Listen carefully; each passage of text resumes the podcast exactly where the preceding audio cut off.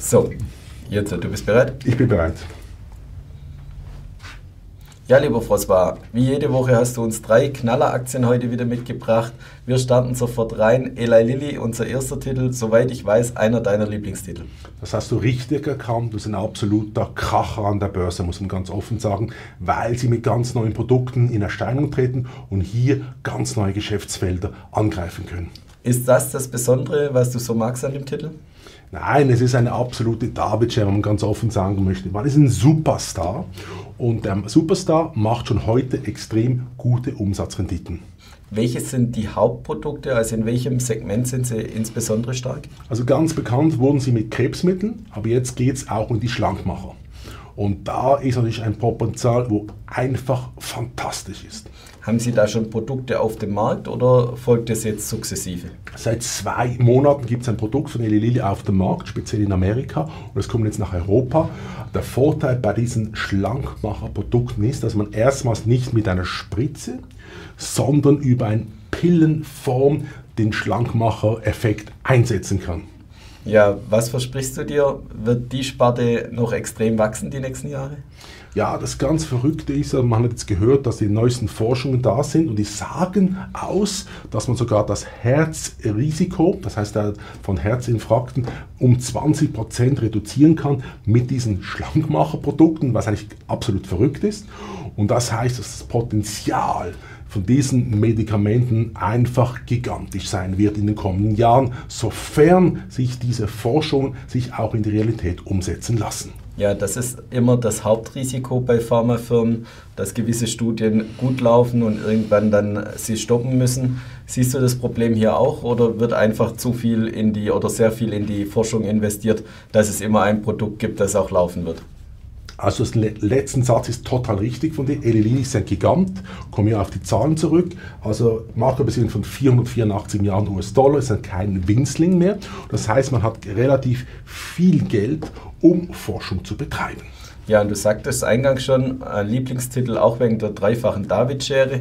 Wie sehen die Zahlen genau aus? Also, Umsatz 24,5 Milliarden 2020 sollte raufgehen auf 45,87 Milliarden im 25. Jetzt, zweiter Teil der David-Schere, Umsatzrendite geht von 29,6% auf 37,4% im 25 und das bedeutet, dass das EBIT von 7,26 Milliarden auf satte 17,153 Milliarden im 2025 ansteigen sollte. Und die Lieblingszuschauerfrage und auch meine Lieblingsfrage, du ahnst es schon, die ja, Dividende. Die Dividende, die Dividende von 2,96 US-Dollar auf 5,75 US-Dollar, was nicht überragend ist, aber trotzdem man gerne mitnimmt.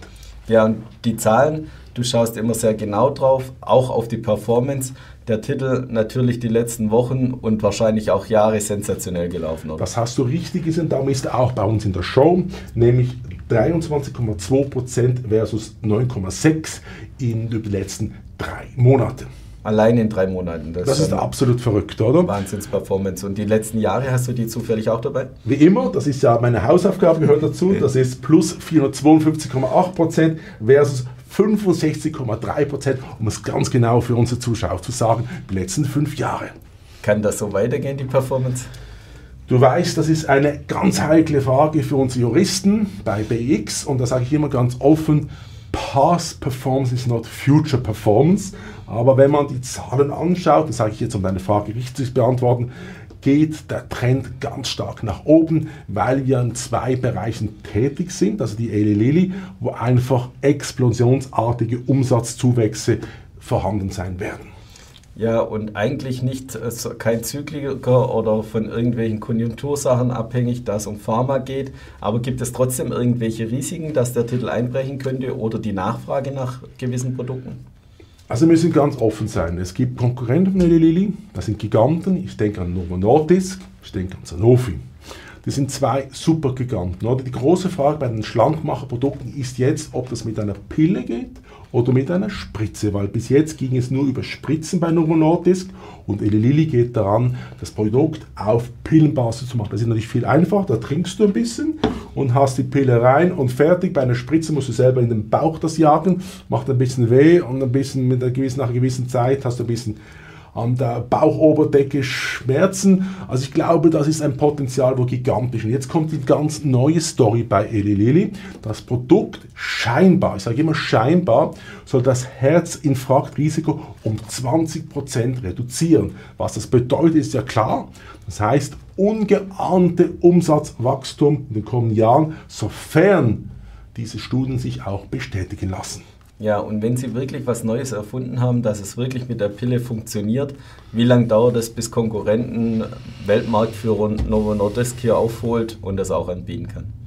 Also du kannst dir ja vorstellen, das Umsatz in diesen Bereichen wird explodieren, weil wenn du auf einmal 15 oder 20 Prozent deines Körpergewichtes abnehmen kannst innerhalb von einem Jahr mit einer Pille, also wenn du einnimmst und die kostet natürlich ein bisschen, die kostet relativ viel, oder?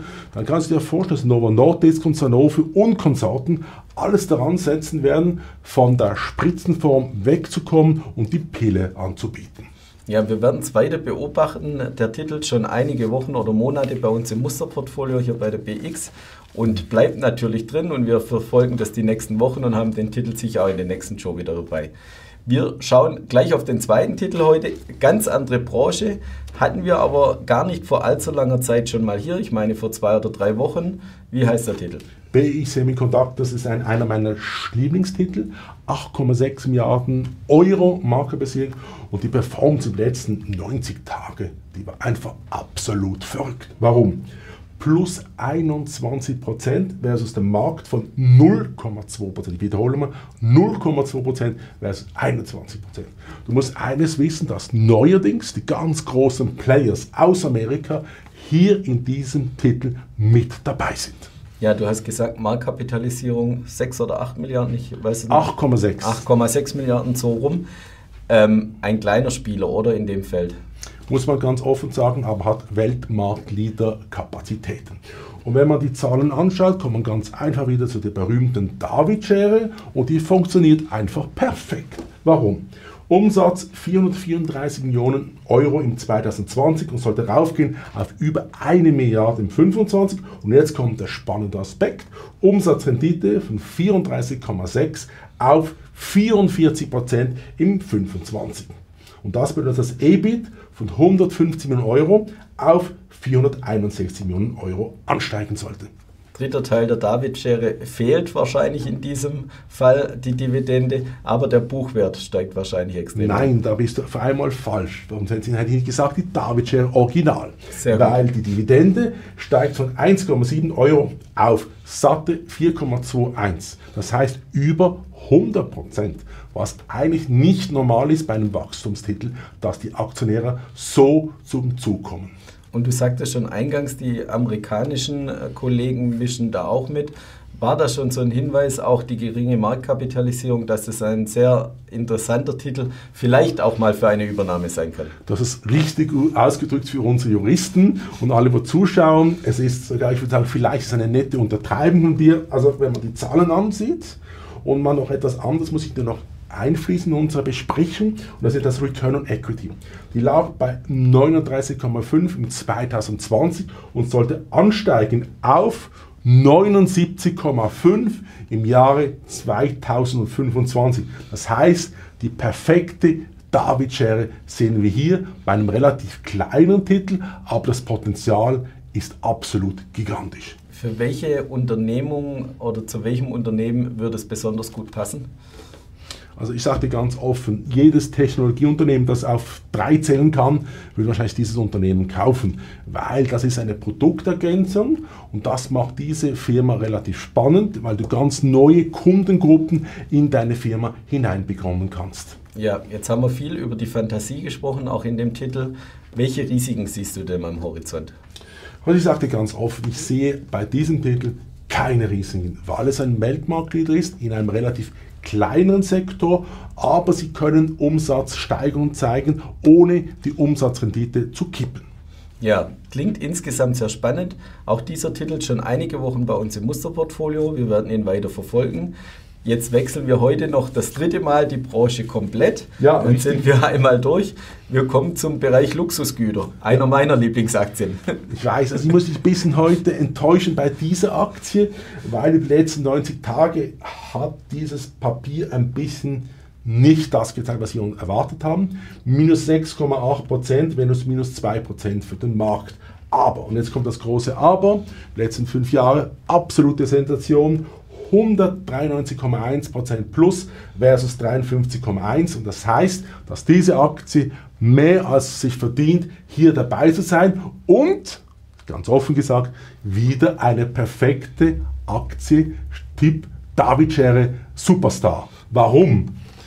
Ganz offen gesagt, die Dividende wird hier explosionsartig ansteigen.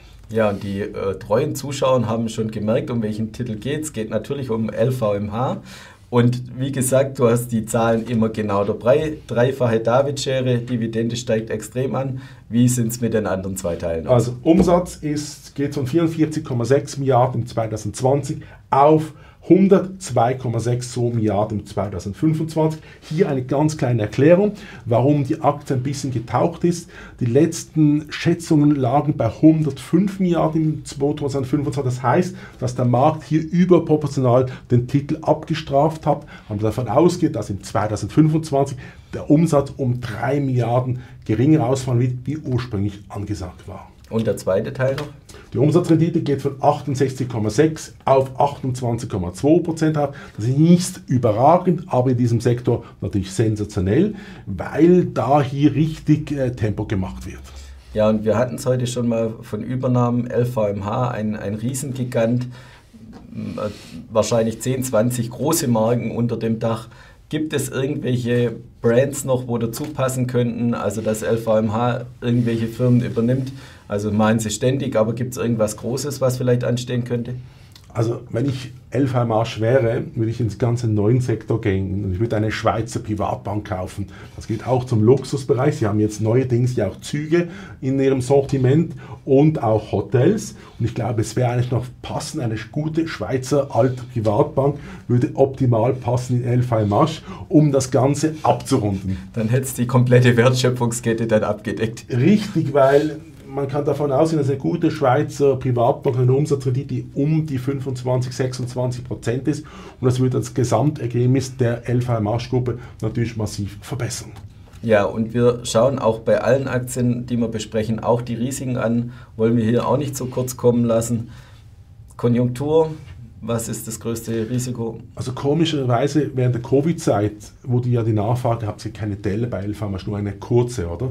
Das ist interessant, dass die Leute haben, wo sie ein bisschen knapper waren bei dem Geld, haben sie trotzdem die Luxusgüter von LVMH gekauft, nachdem sie wieder in die Läden kommen konnten. Und das zeigt mir, dass diese Aktie absolut konjunkturresistent ist. Und ja. das macht das richtig spannend. Ich meine, man muss auch offen sagen, du hast jetzt neuerdings China, wo richtig groß ist, Südamerika, Europa, Nordamerika. Das heißt, du hast alle Kontinente, wo LVMH vertreten ist. Natürlich hat sie ein bisschen eine Achillesferse, indem sie relativ teure Produkte herstellt mit einem Liebhaberwert. Aber ich glaube, LVMH wird auch in der Zukunft ganz stark performen, weil du weißt ja, dass LVMH, das heißt Moe Hennessy, und Moe Hennessy ist ja bekannt für die ganz teuren Champagnermarken aus Reims. Ja, und in Europa, Amerika natürlich sehr stark vertreten. In Asien auch so oder hinken Sie da ein bisschen hinterher? Also ich gebe eine lustige Antwort dazu. Also wenn du nach Paris gehst im Winter, dann siehst du 150 Chinesen vor dem Louis Vuitton an der Hauptstraße in Paris, oder? Wo warten, um Einlass zu bekommen, um die Produkte zu kaufen. Okay, also das wäre die Frage. Also in Asien genauso stark wie auch in den heimischen Märkten. Ja, aber ich glaube, man muss ganz offen sein, das sind in den Asiaten kaufen mehr ausgewählte Produkte. Die Europäer haben da die ganze Palette, die sie kaufen, oder? Weil sie auch viel mehr Produkte haben. Und das sogenannte Footprint, sagt man dem, der ist einfach schon größer in Europa wie in Asien. Asien ist ein Zukunftsmarkt mit extrem viel Potenzial. Ja, und du sagtest schon, die letzten Wochen eine kleine Schwäche, Schwächephase durchlebt. Glaubst du, es geht so weiter? Also das Tal schon erreicht oder siehst du wieder steigende Kurse? Also eine schwierige Frage zu beantworten, weil man muss einfach eines sehen. Ich komme nochmal auf die 193,1% in den letzten fünf Jahren. Ich meine, es gibt die sogenannte Mean Reversion Theorie, dass man zurückgeht auf die Durchschnitte an der Börse und wenn das anschaut mit den 53,1, dann müsste ja Elfamarsch richtig nach unten poppen, oder? Aber ich glaube, offen gesagt, Elfamarsch wird im nächsten Halbjahr relativ gut laufen, nicht überragend, weil das ganz große Thema momentan an den Börsen sind Banken und natürlich die Chipwerte, wo extrem laufen. Und da siehst du auch, dass BI Semiconductors extrem stark gestiegen ist und LVMH ein bisschen nachhin. Das heißt, es ist ein Themenstock, zum Beispiel BSE, und momentan ist LVMH eher ein Mitläufer und nicht ein äh, Triumphator an den Börsen. Ja, vielen Dank für deine drei Aktien, die du mitgebracht hast. Du hast noch eine kleine Ankündigung für nächste Woche. Ja, also wir haben etwas ganz Spezielles nächste Woche. Wir haben jeden Monat bringen wir einen absoluten Superstar hier und ich glaube, nächste Woche haben wir eine Granate, die zu uns kommt, wir dann nicht den Namen, weil es ist ein Artist, der normalerweise nicht unter 30.000 Leuten auftritt hat nur ein Manko. Wir haben hier im Team eine Dame, die möchte nicht sehen. Aber sonst werden wir volles Haus haben, weil es ein absoluter Superstar und hat sich auch zur Verfügung gestellt, zu uns zu kommen. Ich glaube, es wird ganz spannend sein, weil es ein brillanter Kopf, der sogar noch an der Uni studiert hat in Wirtschaft und natürlich die Massen begeistern wird und das seit Jahren. Ich glaube, es wird sehr spannend sein, wenn wir über sein neues Venture sprechen werden, das im Finanzbereich tätig ist und das könnte eine ganz neue Alternative sein im Schweizer Aktien- und Finanzmarkt. Ja, ich bin sehr gespannt. Ich weiß den Namen ja schon, bin Richtig. sehr gespannt, freue mich sehr auf nächste Woche.